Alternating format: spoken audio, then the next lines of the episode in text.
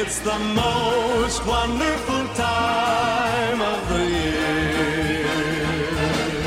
Bienvenidos y bienvenidas a Volvemos a Fase 4, la nueva sección del lado geek dedicada al universo cinematográfico Marvel. It's wonderful time.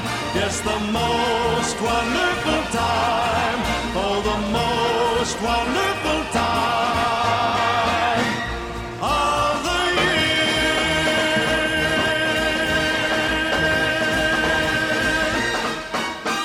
con esta tremenda intro le damos la bienvenida al último episodio de la temporada 2 del lado geek.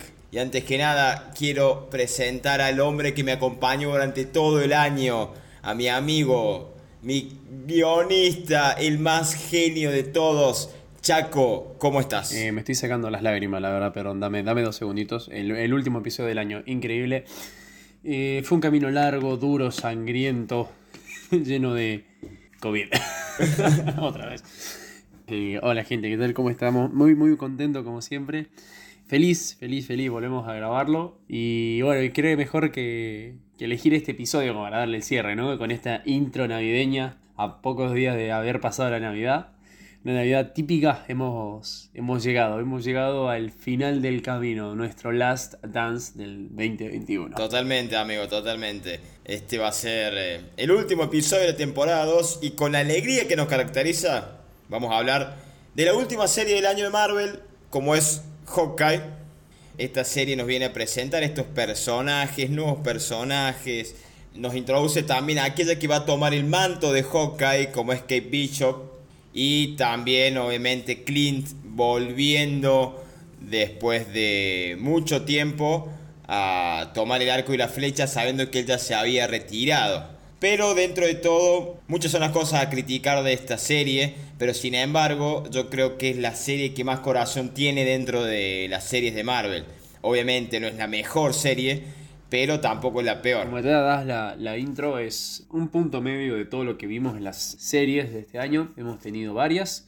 No lo vamos a poner en último lugar porque no se lo merece. Hawkeye, eh, Clint siempre fue el, el corazón o la conciencia, creo, de este equipo. Lo mismo lo dijo Laura en, en la era de Ultron, de Age of Ultron, lo dijo. Estos semidioses te necesitan más de lo que tú crees. Y la verdad es una serie con, mucho sentimiento, mucho, muy nostálgica, muy nostálgica porque siempre va a traer al frente a Nat, la verdad, que nos presenta a la serie en sí a un Clint que trató de continuar con su vida, continuó porque los pibes crecieron, están todos grandes, es increíble, no sé cuántos años pasaron, la verdad, después de, de Endgame. Y todavía no supera la muerte de Nat, está bastante traumado con todo eso. Y la sombra que lo persigue, claramente. Para, para dar así una introducción rápida, la serie básicamente es los fantasmas del pasado que todavía lo siguen persiguiendo a Clint. Eh, vuelve Ronin, que me encanta, la verdad. eh, personaje que me encantó en Endgame. Todo el misticismo, la espada retráctil que tiene. Y como vos mismo dijiste, eh, la presentación de Kate Bishop como una sucesora que aprendió a, la verdad creo que a ganarse el corazón de todos desde el momento cero junto con su inseparable perro tuerto. Claro, Helen Stellfield, la verdad, me saco el sombrero con, por cómo es la actriz. Me hizo acordar mucho a Kelly Coco en la serie de, de Big One Theory por el humor que maneja, eh, la frescura que tiene la actriz y también lo que representa para el personaje esta, esta Kate Bishop. Obviamente esta serie está inspirada en el cómic de Ojo de Halcón por Mac Fraction y David Aja, que también demuestra un poquito cómo se va pasando la posta entre estos dos personajes como es Kate Bishop y Clint Barton o Hawkeye. Yo creo que la serie eh, arranca potente el primer episodio y después de a poquito se va decayendo. No te digo que el final es el peor de todos, pero es la serie más terrenal de las que tiene Marvel hoy por hoy, incluida The Falcon and the Winter Soldier. Convengamos que The Falcon and the Winter Soldier lo que nos trajo fue ya el manto ya pasado, digamos la posta ya pasada del manto del Capitán América y el por qué era importante que lo tuviera quizás una persona de color intentando derrocar los prejuicios por ser eh, una persona de piel oscura, entre otras cosas más, que eso ya lo tocamos en el episodio de Falcon and the Winter Soldier, pero en este caso, como dije, es la serie que más corazón tiene por el hecho de que si lo veo un Clint Barton bastante terrenal y también a una Kate Bishop demasiado fantasiosa. Todo arranca desde allá de 2012 cuando una pequeña Kate Bishop, tras la muerte de su padre en la batalla de Nueva York contra los Chitauri, ve como una persona común y corriente con arcos y flechas está matando a un montón de alienígenas y sin embargo le salva la vida a ella y ella lo toma como un héroe a seguir también. Una señal del cielo. Exactamente. En lo que va haciendo los créditos del primer episodio, vos vas viendo cómo que Bishop se fue preparando desde muy chica, eh, con lo que es arquería, lo que es... Escena de entrenamiento. Exacto. lo que es arquería, lo que es esgrima eh, y un montón de disciplinas más. Ella misma se considera la mejor arquera de Nueva York y obviamente también lo tiene a Clint Barton, que también se considera el, verdadero ojo de halcón. Que veníamos viendo ya desde la primera peli de Vengadores. Haciendo justo un poco de, retrospectiva, la primera vez que lo vimos fue en Torta, ¿verdad? Claro. allá por un. ¿Qué fue? ¿2011? Un lejano 2011. Y, se, y, Barton está en su nido. Genial, después de esa frase en Vengadores nadie le daba dos pesos, ¿eh? O sea, muy poca gente capaz sabía quién era en ese momento y mirá dónde terminó, tiene su propia serie. Lo vemos viejo, capaz estoy equivocado, lo vemos viejo y abatido ya. Eh, hombre de familia, es, eh, Una pequeña curiosidad es que el, mismo actor ya estaba cansado del personaje, que hasta en, la peli de Age of Ultron, él mismo no quería hacer las escenas de acción, cuando hacía las escenas de acción fingía tener como una especie de ataque al corazón para que terminara yéndose el personaje. Imagínate que no le gustó tanto el personaje que prácticamente casi lo deja al, manto de Hawkeye, Jeremy Renner. Fuerte, ¿no? Fuerza, fuertes declaraciones. Tenés que querer dejar eh, el UCM, sabiendo todo lo que, lo que acarrea. Yo creo que se mantuvo, lo, mantuvo bien fresco dentro de todo. Eh, le fueron cambiando los vestuarios, el corte de pelo. Y después termina con esa ese final de Ronin que lo rejuveneció, por así decirlo, aparte lo, encrudeció. Me encanta esa, esa mística que tiene de que siempre aparece algo relacionado a Endgame, siempre aparece algo relacionado a alguna película de los Vengadores. Una, una serie un poco de tono cómica, tono familiar, por así decirlo, pero también tiene un poco de, misterio. Siempre hay algo, ¿viste? siempre se está nombrando a alguien por detrás, siempre hay un, un jefe. ¿Y qué es jefe? Por arriba de todo lo que nosotros vemos. Eh, pero ¿Y qué jefe? Sí, no, no, no, no fue. La verdad, eh, la verdad, Marvel, muy bien, dejó un montón de dudas y demás que hay que esperar para que sean respondidas. Pero no importa. Tenemos ya a, básicamente el esquema general. Ya tenemos a el, el modo de cómo se basó la serie. Tenemos los personajes.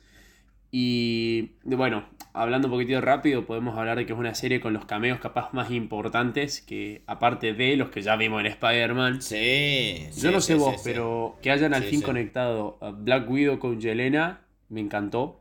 Me encantó, me encantó. Ese, ese, hueco me encanta cuando mezclan de vuelta el blip. Cuando desaparecen y vuelven. Uh, la, escena, la escena del blip. No, no, no, no. Es, eh, Genial. En Infinity War nosotros ya vimos cómo desaparecen y en WandaVision vimos cómo reaparecen, pero nunca vimos cómo se dan las cosas juntas. Y eso fue maravilloso. No, no, no, es, la primera vez porque te acuerdas en Spider-Man hicieron como que la gente volvió de la nada, no es que estos se rematerializaron. exacto. Acá, vemos cómo se rematerializa y en cambio en Spider-Man fue como... Era un video para niños, digamos. Sí, ¿no? Para preadolescentes. Algo así. Nada, nada, me gusta mucho toda esa trama al fin, esa búsqueda de venganza. Después, bueno, eh, te voy a dejar a vos que lo introduzcas al verdadero villano de la serie. Y tenemos que hablar primero de los pequeños villanitos que se van viendo alrededor de la serie, eh, como son los, los bros. Los hombres del traje deportivo. Exactamente, los bros de traje deportivos.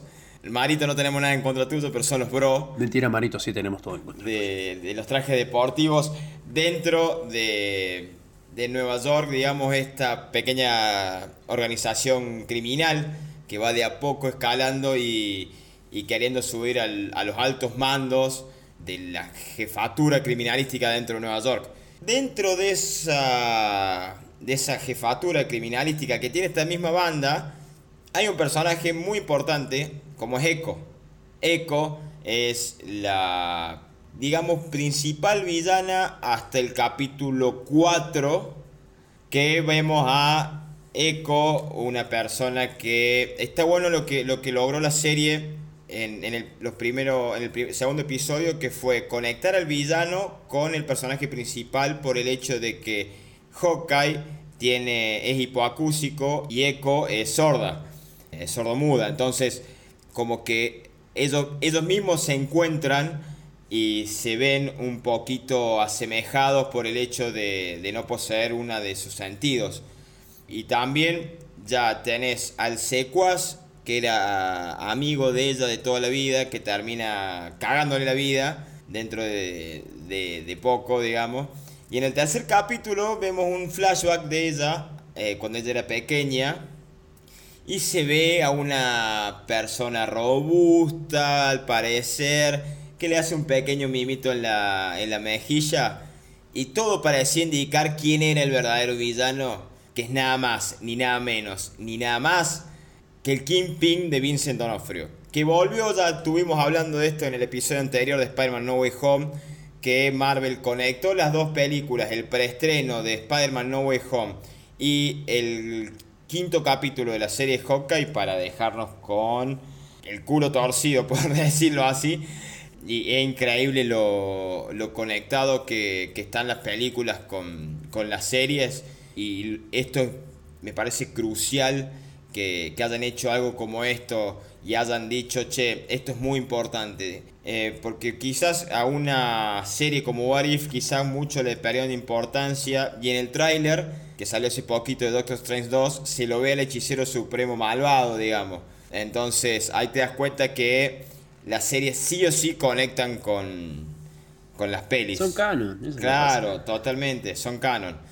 Y el Kingpin de Vincent Donofrio nos viene a demostrar que recién está arrancando, es algo que lo dijo el Vincent Donofrio en una entrevista hace poco, que este Kingpin blipeó, entonces hizo que todo el poder que tenía él en la serie de Daredevil decayera. Y entonces arranca, va arrancando de a poco al parecer y empezó con la mafia de los bros de traje deportivos y de ahí va de a poquito hacia arriba. Yo creo que verlo ya, ya algunos adelantos, ¿eh? lo mismo que vos dijiste de eh, el, hombre robusto o eh, The Big Guy, el grandulón. The Big Guy, The Fat Man. bueno, ya está, ya está, con eso ya dijiste todo. lo único que no, no me cerraba mucho era la historia alrededor del reloj que tanto está buscando Clint.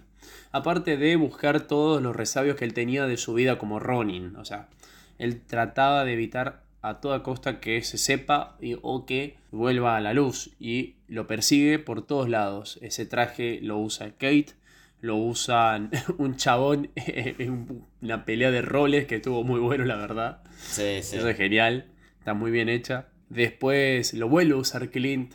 Me encanta ese traje, boludo. Me, me, encanta, me encanta. Creo que cada vez que aparecía lo buscaba en internet para verle todos los detalles. Nada, para después descubrir toda la mística que tenía detrás va descubriendo todo el detrás de, escena de, estos eh, hombres de, traje deportivo. Después la pelea con Yelena y tratar de cerrar ese círculo de dolor para poder decir que Nat se sacrificó para toda la humanidad. Nada, yo creo que la aparición de Kimpin y la pelea con Kate es lo mejor que tiene esa serie. Esa, esa pequeña microescena es genial. Acá puedo llegar a diferir con vos. A ver, Yo creo que un hombre normal, digamos, y no que no esté, no sé, me atrevería a decir tenga superpoderes o algo más, como un suelo, por decirlo así. Sí, algo tiene. Se puede llegar a bancar en una misma pelea una explosión, un choque de auto y un flechazo. Y un flechazo, así como si nada, y el chabón sigue arriba. Entonces, quizás está bueno el hecho de, de la batalla final, entre comillas, entre Kate y Kimping, que se ve que ella hace con el cosito así, como que chasquea algo y da justo en una de las flechas y esa flecha conecta con otra y esa con otra y termina no ser la explosión que lo noquea Kimping por ¿Cinco minutos? Eh, Un poquito ¿Dos? menos. No, Bueno, yo creo que menos. Sí, para que la escape. como para, para escapar y tener una charla motivadora. Cosas convenientes para la trama. Hay muchas cosas convenientes para la trama, ¿eh? Las- eh, apartamos de que es una serie que está llena de, de flechas. Totalmente. Flechas para todo. Sí, sí, la sí. flecha USB es genial, alta referencia a. La alta referencia a What A If. What If, exactamente. Alta referencia a What If. Pero creo que también lo que tiene esta serie es el hecho de que quizás lo que podemos llegar a criticar es que hay varios personajes que quizás pueden llegar a ser importantes, como es el novio de la mamá de Kate, de Leonor Bishop, como que no le dieron tanta importancia. Y en realidad en los cómics es el espadachín. Y este espadachín es en realidad una especie de mentor y villano a la vez de Hawkeye en los cómics. Y capaz, acá pasó muy por arriba, eh, no le dieron tanta importancia, ellos tampoco se conocían tanto, entonces yo sé que obviamente el UCM siempre se intentó diferenciar en los cómics y son cosas basadas en, pero está bastante bien diferenciado. Pero en este caso hubiera estado mucho, mucho mejor de que Clint quizás hubiera encontrado a alguien a su par y en, base a eso ya empezar a, a tener una pseudo rivalidad. Sí, fue como medio pelele, por un momento parecía malo, por otro lado parecía bueno. Yo creo que esta es la serie con más relleno Totalmente. a nivel, a, a flechas. Sí, Es sí, i- sí. completamente innecesaria. Perdón que vuelva de vuelta a tocar el tema, pero se merece, se merece un, un- un- un pequeño minutito detallado. Había flechas para lo que a vos se te ocurra. O sea, desde la flecha USB, que fue lo mejor, la flecha de partículas PIN, que fue genial. Buenísima. La, la- a ver, las flechas electromagnéticas, las de pintura, las de chicle, la sonora, la explosión. Para mí se juntaron un solo día los guionistas. La, la magnética. Esa es genial. La, la de humo, la de humo naranja, la de humo amarillo, la de humo Az- púrpura, azul. violeta. eh. Suma Sí. eso también, hay una flecha que se transforma en una especie de pelota gigante. La, la- flecha, para la, la flecha que tiraba, eh, que tiraba eh, agujas. También, tener una flecha que tira dardos tranquilizantes, o sea, una locura, una locura. Que, Eh, eh, las- ¿Cómo es que dice las flechas trucadas? claro, la flecha, y hay una que decía, mucho, muy peligrosa. La flecha sopapa. Clave. Clave en la escena del, del- del- en la escena del puente es clave. Dice, ¿para qué quieres una flecha sopapa? Ah, ya, me, ya ahora me di cuenta. O sea, eso, eso es genial de, la, de, de lo que logra la serie, que quizás no- nadie anteriormente vio por qué Hawkeye llevaba tantas flechas y veías que explotaban y un montón de cosas más. Y acá ves cómo se hacen y de qué manera. Obviamente vos tenés una parte, además de las partículas PIN, que un, un diálogo muy bueno entre ellos que dice, ¿y para qué sirven estas? Y le dice las partículas PIN, no sé, debería preguntarle a Scott. Entonces, y también tenés la industria Stark, que también es una clara referencia a Tony Stark. Entonces, está muy bueno. Hay, hay- hay referencias a todo, a todo, a todo, a todo, a todo. Desde el inicio ya del musical. in- está bien, eh, eh, el musical a Rogers dice, es, eh, gracias Sandman, él no estaba ahí.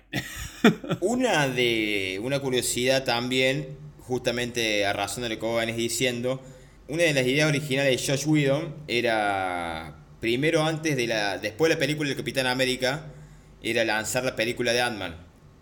Y, y al final se terminó retrasando 2015 para introducir tanto a Ant-Man como la avispa dentro del UCM. Y este Ant-Man, el del que iba a ser antes de la batalla de Nueva York de 2012, iba a ser el Ant-Man de Hank Pym, no el Alto de dato, Scott eh, Lang. alto dato. Y capaz que esto te lo compraba, ¿eh?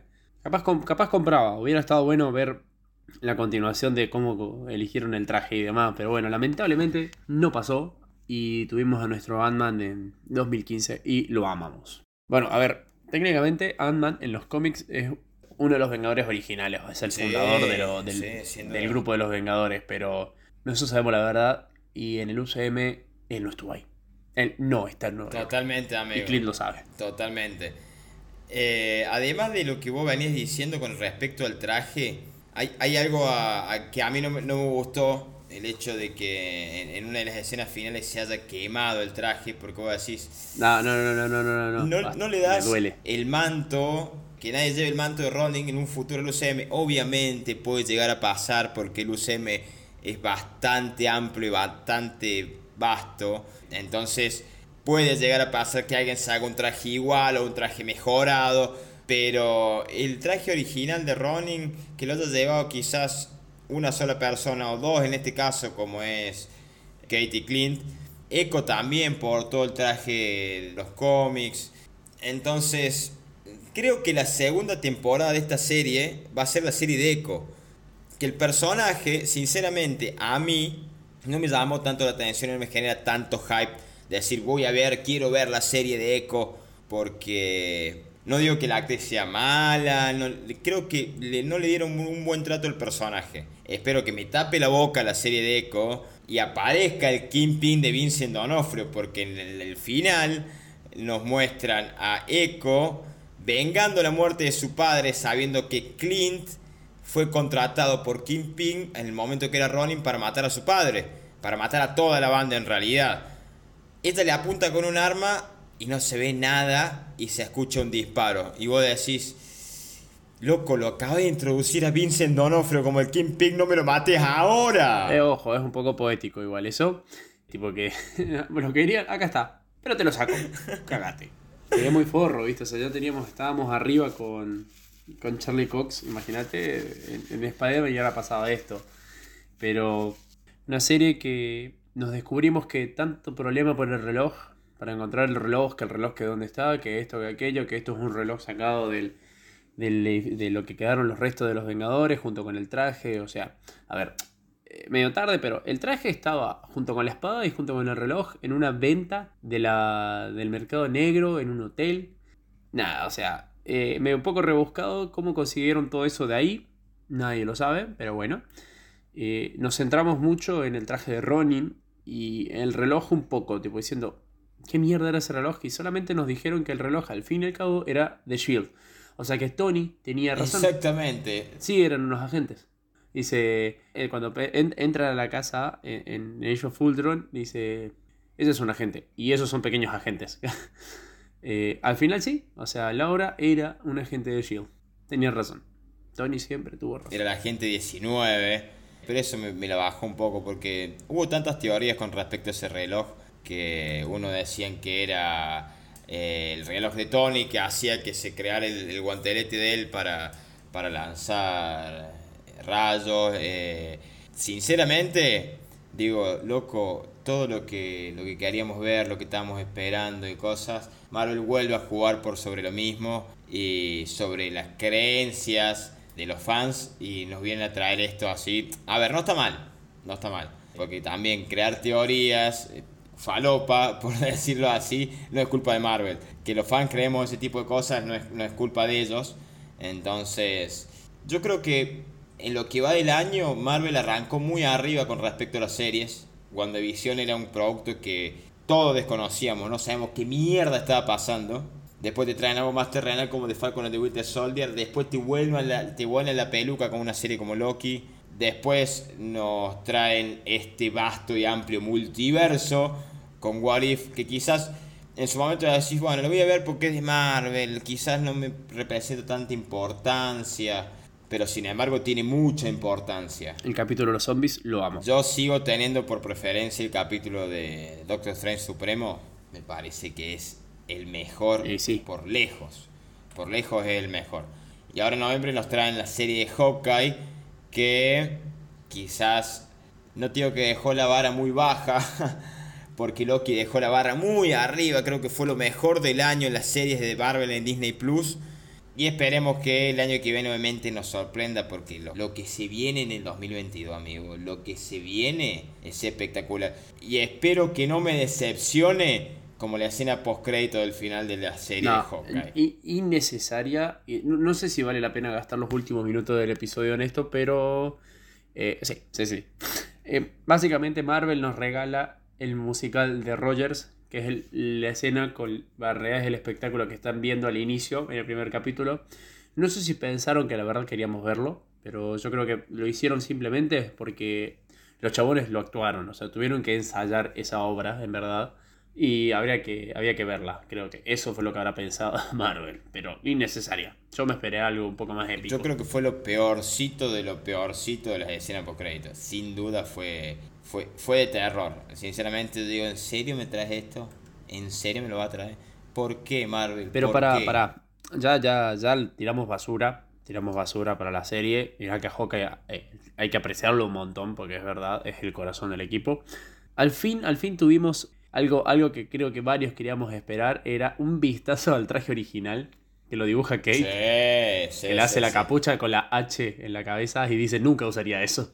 Dice, bueno, pero puede ser negro, puede ser morado, no voy a correr por ahí con un traje. Y, y terminan optando por un traje mucho más simple, más fitness, muy, muy eh, original a los cómics, sobre todo al juego de, de los Vengadores, y ahí le está usando a ese traje. Todo negro con el pecho azul, tipo la B corta, más tirando, parecía un estilo Nightwing. Pero sí. Y el traje de Kate también, todos bien medio semi-tácticos. Creo que lo que mejor nos trae la serie, por lejos, son estos trajes. Sí, sí, sin duda. Sin duda, sin duda.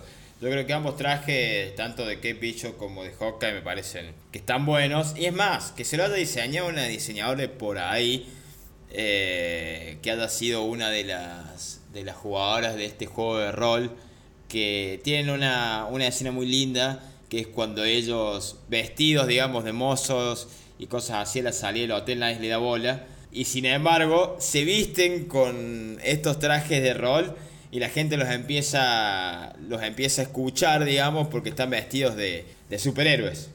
Y bueno, este fue un episodio más, el último episodio de la temporada 2 del lado geek. Amigo, lo que nos espera para el año que viene, lo que nos espera para el 2022, campeón. No, y de no creer. Y mira, ya estamos arrancando, ya arrancamos enero, febrero, marzo, tenemos tres peliculones ahí. Totalmente. Por lo menos dos. Yo estoy emocionado, yo estoy emocionadísimo con el de febrero. Tenemos Morbius en enero, Uncharted al fin, que va a ver la luz, de Tom Holland. Y después tenemos The Batman. Creo que es la que más estamos esperando. Hay mucha mítica alrededor de, de esa película y va a volar la cabeza de todos. Totalmente, amigo. Se viene, Hay mucho para meter. se vienen un montón de cosas. Se vienen un montón de cosas. Se viene Morbius, o como decís, se viene Uncharted, se viene The Batman. Black Adam. Claro, creo que es la película más esperada de todo el universo Marvel, que es Doctor Strange y The Multiverse of Madness. Tenemos la peli de Thor Love and Thunder. Tenemos, amigo, un montón, un montón de cosas más. Y además de eso tenemos que sumar las series. Tenemos She-Hulk, Sí. tenemos Miss Marvel, tenemos también Moon Knight. Por parte de Sony nos va a traer eh, Spider-Man Across the Spider-Verse. Y por parte de DC, como mismo dijiste, tenemos a Black Adam, tenemos a The Flash, la película que nos va a abrir el multiverso dentro de lo que es el universo de DC. Michael Keaton como Batman. Creo que va a ser lo mejor de esa película, amigo. Es increíble lo que nos espera, es increíble lo que nos espera. Pero sin embargo nosotros vamos a estar en una temporada más, en la tercera temporada del lado geek. Y obviamente vamos a estar acompañados por varios invitados también. Van a venir nuevos invitados, vamos a tener gente amiga que va a volver. Y antes que nada, amigo, gracias por el año que me has dado, gracias por el año que nos has dado, porque sinceramente ha sido un año de locura, amigo. ¿En dónde te podemos ir? No, bueno, como siempre, eh, me, sonrojo, me sonrojo. Como siempre, bueno, agradecer a, a todos los que nos escuchan, agradecerte a, a, vos, porque la verdad, yo seré el guionista y demás, pero vos seguís siendo el alma del, del equipo. Así que un cuerpo sin alma no es nada, así que gracias a vos también por seguir estando acá presente, eh, por seguir confiando en esta pequeña locura idiota que tengo. bueno, a mí me van a poder seguir en Nacho Macías 95 en Instagram, Nacho Macías también en Twitter y en Facebook. El Twitter lo usé por primera vez en el año hace dos semanas y solamente entré para ver una foto vieja. Y, pero pueden seguir, qué sé yo, si tienen ganas. Pero bueno, nada, nada más que agregar y para, para cerrar eh, en este nuevo año que se viene, que la fuerza los acompañe. Le deseamos a todos un espectacular 2022. Esperemos que se cumplan todos los deseos de todos, absolutamente todos los que nos escuchan.